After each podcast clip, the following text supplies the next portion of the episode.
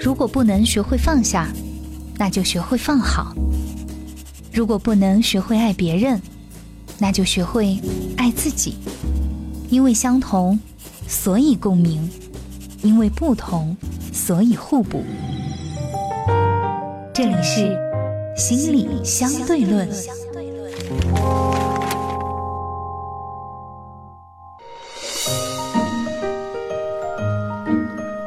欢迎收听心理相对论，我是大月月。今天我们邀请到老朋友杜杜老师，和大家一起来探讨一个话题：吵架的时候到底吵的是什么？我们首先请进杜杜。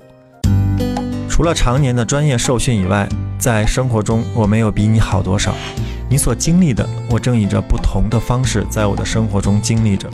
没有孤单的痛苦，只有独自的承担。我是杜杜，一个拥有十五年从业经验的心理咨询师。杜杜你好，大家好，我是杜杜。我们说吵架这件事情啊，为什么好像都是多发生在亲密关系里面？你看，很少见人随时和陌生人吵架，对吧？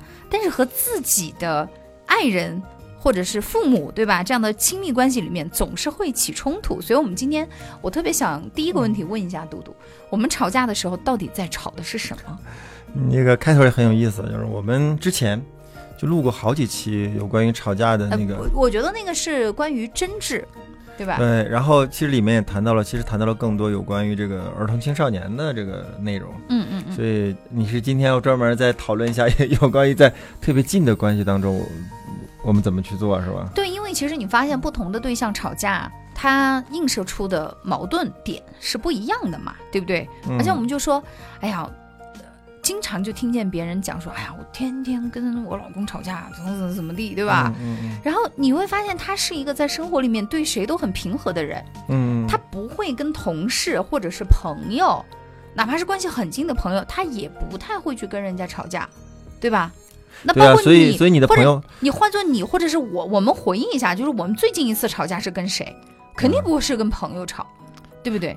呃，都是在亲密关系里面。所以你的朋友说：“哎呀，我天天跟我老公吵架，这明摆着是闺蜜之间赤裸裸的这个秀恩爱吗？” 当然啊，你想想，所以有架吵其实反倒是一件很恩爱的事情吗？不见得吧。我们从一个现象上来说，就是比如说，如果真的，比如说两个人，不管是伴侣啊，还是男女朋友啊，还是夫妻啊。他们可能走到最后的临近走到最后的那个时候，就基本上形同陌路了，就吵都都没有得吵。我们说，其实我们说这个世界上最让我们觉得就是。决裂的关系就是那种路人甲的关系，嗯，就是毫无感觉、毫无关系，你的所有的过程都与我无关呢。这个是很就像网络上不经常说嘛，一天到晚吼着要离开的人，其实他是不会走的。所以真的真的离开的人，你会发现默默的就，然后另外一方，哎，发生什么了？这个人怎么都没有 发生，怎么真正离开的那天，就是默默的和往常一样，对吧？拿起外套，带了雨伞，走出这个家，就再也不会回来。如果如果这个假设假如是正确的话，我们我们想的这是为什么？什么？其实，呃，我们每个人内心都会活着有一种叫东西叫期待。嗯，我们我们最开始并不是说就是说，哎呀，都对对方有期待，其实都对自己会有些期待。那进入一份亲密关系当中，其实是对对方有期待。如果你愿意想，就像大爷说的，你最近想一次你跟你最亲密的人吵架，你想一想，你是不是心里觉得他本来应该有一个样子，就本来他应该把碗刷了。他本来应该今天记得带着我们要出去，他本来今天应该早点回来。嗯，所以这几个本来下来之后，如果你要去说的话，你会发现后面有更多更多的我们说的有关于这个本来的部分。也就是说，你会跟他吵，就说明你对他还有期待的。那你这样说就是，呃，可能换一个角度，如果我是被吵的那个人，就是你本来应该怎么样，那可能我也会觉得为什么那么多的理所应当？嗯嗯嗯，为什么我就本来就应该这样？对，然后可能被吵那个人心里面会有另外一个反驳的部分。你像比如两人吵架，怎么吵起来的？如果一方在吵，那叫被训斥，嗯，就你刚才说那种状态叫被训斥，对吧？就是被吵，我我所以其实还是不一样的。对，然后你，然后另外一个人他一定会拿出另外一件事情，就是他对你的期待然后失望的事情，或者是你要求他他没做到的部分，那个才叫吵架嘛。所以，经常我们在吵架的时候，你就会听到一句话，尤其是女生会对男生说：“你原来不是这样的。” 就男生可能也会，但是嗯说的少，嗯，对吧嗯？但你说你原来不那么唠叨吗？你怎么会？你发现没有，男生他会很具象，就是比如说你原来没有那么泼，嗯嗯，没有那么嗯无理取闹，嗯你原来没有那么的啰嗦，嗯，或者你嗯原来没有那么的不信任我，他会嗯把这些具象化，而女生就是一句话，你原来不是这样的，对，你看，大大家会把这件事情就可能，思维的方式，我觉得还是不太一样哈。嗯、这个更多的是有的时候，我觉得这是个记忆给我们开的玩笑。怎么理解？在你们热恋的时候，他一定有唠叨的时候，这是百分之百的。嗯，只是你的注意力更多的关注在了他，哎呀，漂亮啊，哎呀，对我这么 好啊，哎呀，带着我去这里啊，哎呀，很关心我。然后他偶尔有一次唠叨或什么，你可能都没注意，因为觉得哎呀，他对我那么好，你这部分就忽略掉了。其实在，如果我们去在咨询当中去谈，你会发现其实是个注意力的问题，包括在跟孩子、跟父母之间的关系。嗯，只要为什么说有的说咨询一定要做到一个长程的一个状态呢？就是一旦进入一个长程状态之后，你会发现很多记忆在开始恢复。明白。就是以前来，哎呀，来开始来着你，哎，就是我爸妈怎么怎么不好，他们怎么小时候怎么教育我。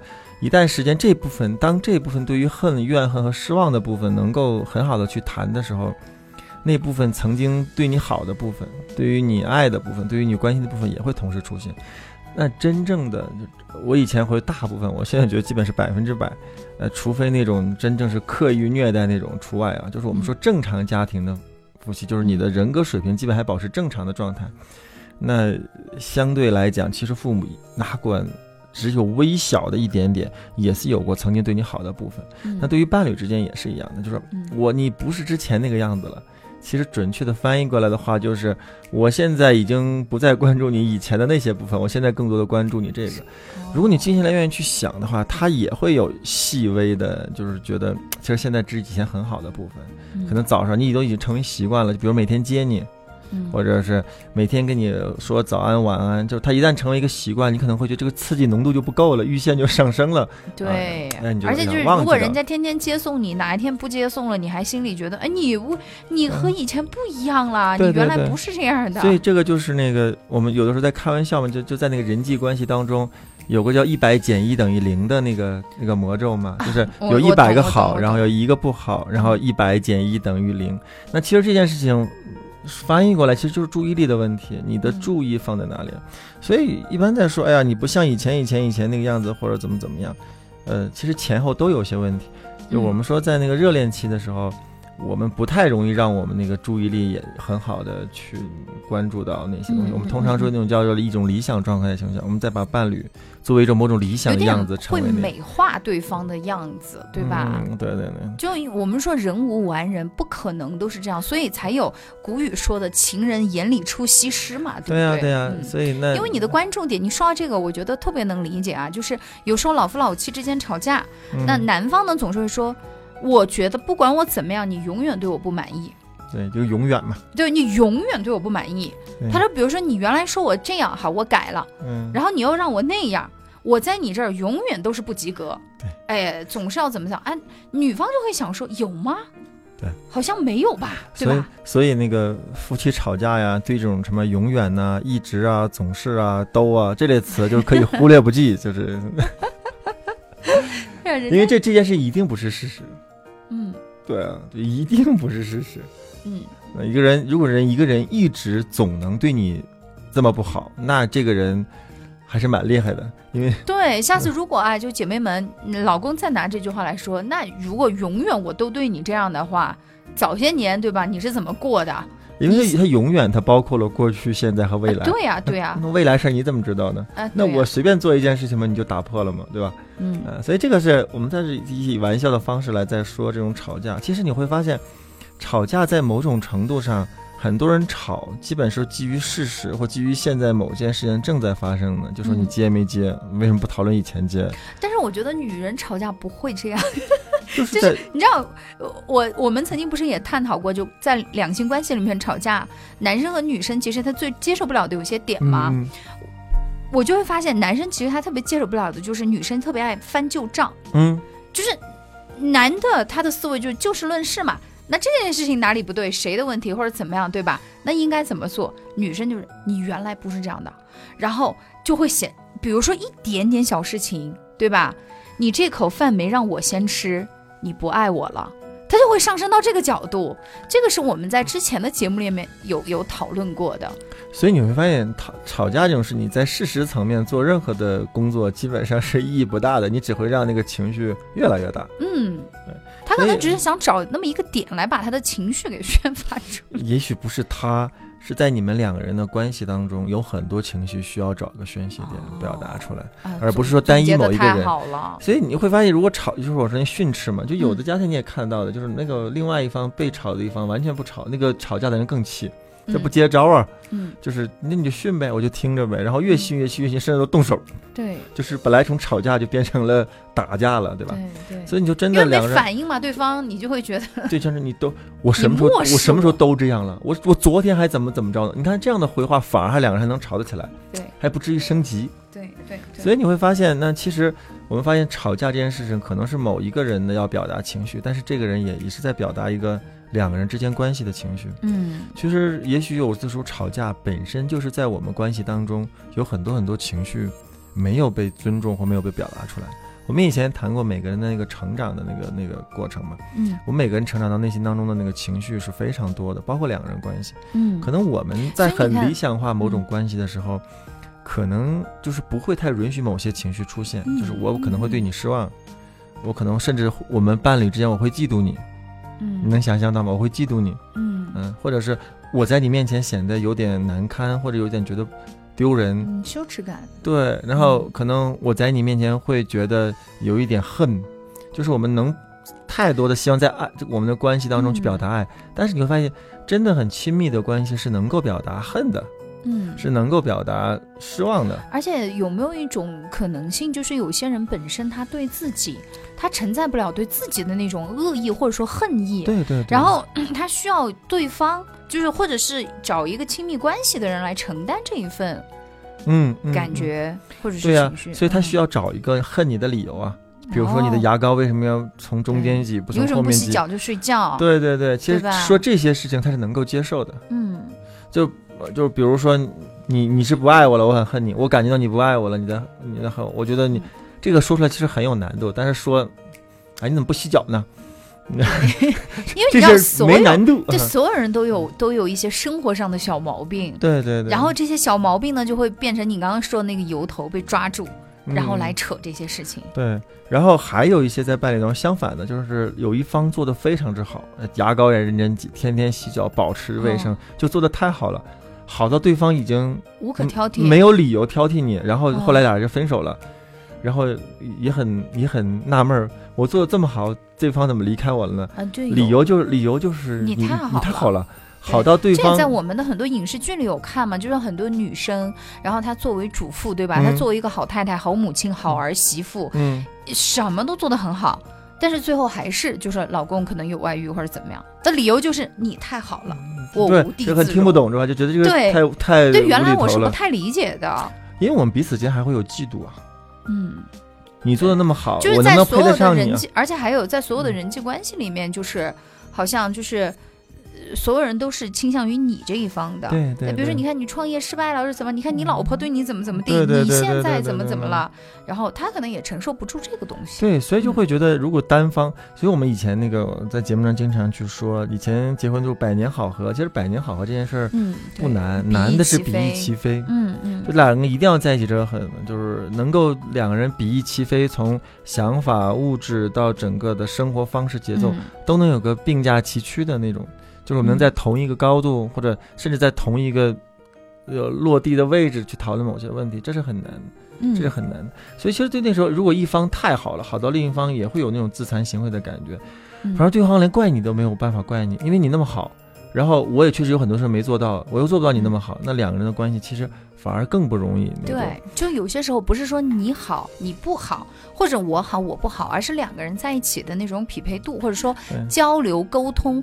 就是我觉得其实对于亲密关系来说，它一定是首先它得是一种关系，就要有来有往才能有关系嘛。就所有东西它如果是独立的，或者就是你个人的问题，我觉得没有这种说法。其实如果不匹配也可以，嗯，就是我们知道我们之间是不匹配的，嗯。然后我接受我们之间的不匹配。我说的匹配其实是更多，我觉得用合适这个词语来说会更也可以是不合适的吧。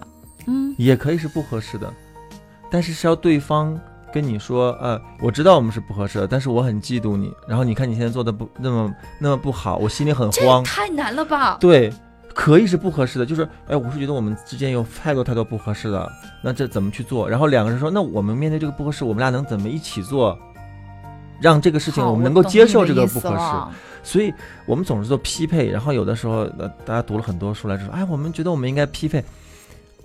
中间的问题是嗯我们如果发现了我们不匹配，或者发现了我们不合适，我们能不能一起去解决？如果能，我们在一起；我如果不能，我们没有办法妥协和让步，那我们就只能分开，嗯，对吧？然后不是说哎，只是单方在妥协和单方在调整，那既然是一份关系，一定是我们需要一起的。对，所以，如果我们以好坏匹不匹配，其实在某种程度上，呃，也也不是特别。那我们说为什么要去选好坏和匹不匹配，会降低我们在一起的消耗难度？明白了，你说清楚了吗？也就是说我们足够的匹配和合适合适，就是我们需要去调整的部分就很少。你刚刚讲的这个，嗯我觉得给我给我一些感受哈、首先，第一，我觉得要有这个意识和觉悟的人就非常的少，对啊，就大家不会是觉得说，哦，原来我们是不合适的，嗯我们之间是不匹配的。嗯呃，我们之间是你，我会承认我嫉妒你，或者说我会承认我我不如你嗯啊、这个部分我觉得不管是对男性女性，在亲密关系里都是非常难的，而且还要能把这个言语化，嗯，我觉得就更困难。对对。所以你刚刚讲的这个，我觉得真的是 不是我们想象中的那样对啊，所以才会有我们说心理咨询行业里面才会有，就比如说伴婚姻侣咨询啊对伴侣对。咨询的这个部分，所以这个部分还有另外一个程度，这你看嗯第一层就已经很难了，是吧？就是我们能够去表达这些，我觉得我不如你，我觉得我嫉妒你，我在你面前觉得嗯好丢人，然后我对你太失望了，然后嗯。让你感觉很伤感，我觉得被你忽视，就这一大堆大哒哒哒哒一大堆。表达完之后呢，我举个例子，比如说我很嫉妒你，然后你看你你你那么有才华，然后每次说的都是我这样东西我都说不出来，嗯那另外一方能不能去说呢？他说：“我觉得我很我也很嫉妒你，因为我们我我我没有办法去感受别人的情感，但是你每次都可以很好的感受我的情感。嗯你会发现，那个我们当发现这个嫉妒啊、失望啊，这所谓的负性情绪的时候，我们被发现没有勇气说的原因是什么？是好像似乎只有我对你才会嫉妒。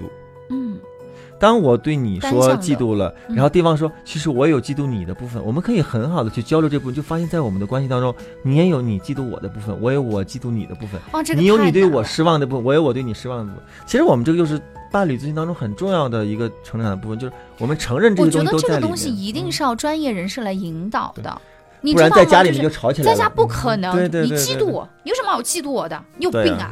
就正常人他就这个反应，对吧？我们俩两口子，虽然你看上去就是在夸他嗯或者怎么样，然后如果这句话是我说的，我说我已经把自己的内心最深处的想法、真实的感受，我能够克服掉这个障碍，我来跟你表达了，但是你依然看不到我的这一份难堪，我的这一份不如意，而你还这高高在上的说了一句：“你不要想那么多。嗯嗯嗯，”哇，我觉得这个真的太难了。你要夫妻共同来完成这个部分的话，好有难 度。对啊，所以你说这部分就是这是基本上我们在伴侣咨询当中去做了，但是咨询不是说这只是你只能在咨询去做，嗯嗯人只要体验过这个部分，并嗯体验过这个部分所带给双方和关系的好处，只要嗯他们俩还在愿意一起，愿意在一起，一段时间的咨询，这个东西他们自己就学会了，他们在一起交流就就不会觉得奇怪。